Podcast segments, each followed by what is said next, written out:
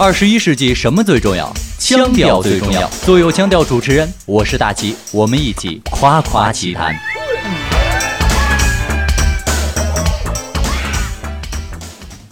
夸夸其谈，漫谈天下奇怪事。我是大齐。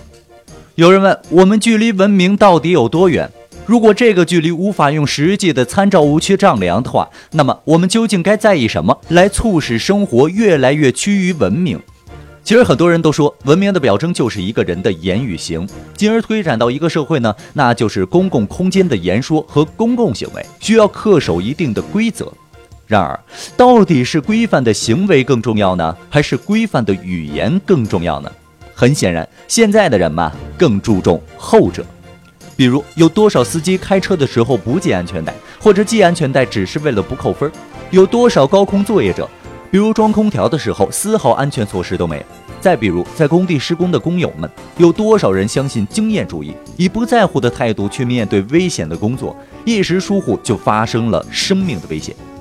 这些大家都知道的不合理的现象，而大部分人却都选择了默认与无视。而这个时候，出现了一个史上最狠标语。最近啊，深圳罗湖区地铁九号线工地门口挂了一个标语，被冠以了史上最狠的安全标语。那么这个标语里面的内容是什么呢？我们来看一下：亲爱的工友们，在外打工注意安全，一旦发生事故，别人睡你的媳妇、打你的孩子、花你的抚恤金，打工安全为你自己。这个标语一出，马上就引起了社会各界的广泛关注。很多人认为，中华文化博大精深，语言丰富，怎容得如此这般粗鄙呢？如此直白粗俗的标语是对汉语的污染。然而，说这些话的人们，显然有选择性的忘记了这个粗俗的标语所带来的正面的效果。而与这个最狠标语相媲美的，就是那个因为粉尘爆炸而曝光出来的昆山招商广告了。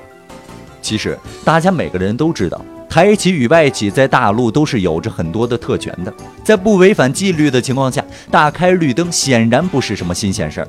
而昆山就是台企的集中地。媒体揭发江苏昆山招商宣传语，内容写道：“昆山人民欢迎您来投资，你们来剥削的越多，我们就越开心。”当这些被媒体爆出来之后，这样的广告瞬间就被打上了无底线的标签。这种直戳痛点的广告，让人们注意到的仅仅是那谄媚的语言是如此的不符合政府的身份，表现出来的内容是如此的不堪入目，而这背后所代表的金钱至上、特权主义的丑陋嘴脸，却再一次的被人们所忽略。从人们对这类广告的厌恶，似乎能够发现，人们还是习惯于过去那种安全生产、人人有责、招商引资、造福大家这类虚头巴脑、空大无物的语言。且不说是否有这种倾向，但至少能够说明的是，人们希望有一个文雅的语言出现在生产生活的领域当中。其实这本没有什么错，但各位可曾正视过这些广告背后的现实？不被重视的生产安全。以及安全事故之后无彻底保障的农民工，政府纷纷引资招商的过程中，台商在台湾和大陆执行的双重标准，语言的改变，语言的文雅能否改变这些残酷的现实呢？当以一种粗鄙的方式说出这个社会的真实时，为何我们总是觉得受不了呢？受不了的是粗俗的语言，还是那些鲜血淋漓的现实呢？人们习惯用语言给生活筑起一个谎言的外衣，而当生活的残酷暴露出一角的时候，人们便产生了抗拒。崔永元说：“离开央视以后，开始变得满嘴脏话，但是效率却提高。